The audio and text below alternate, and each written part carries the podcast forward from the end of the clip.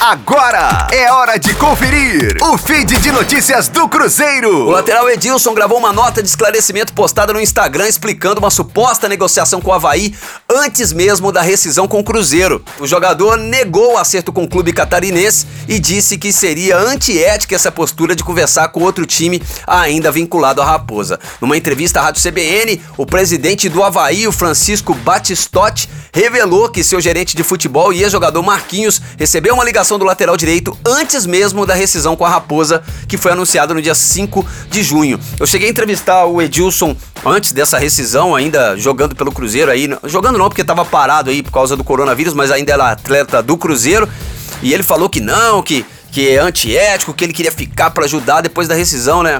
A conversa muda um pouco. Gleison Laje com informações do Cruzeiro na Rádio 5 Estrelas. Fique aí! Daqui a pouco tem mais notícias do Cruzeiro. Aqui, Rádio 5 Estrelas.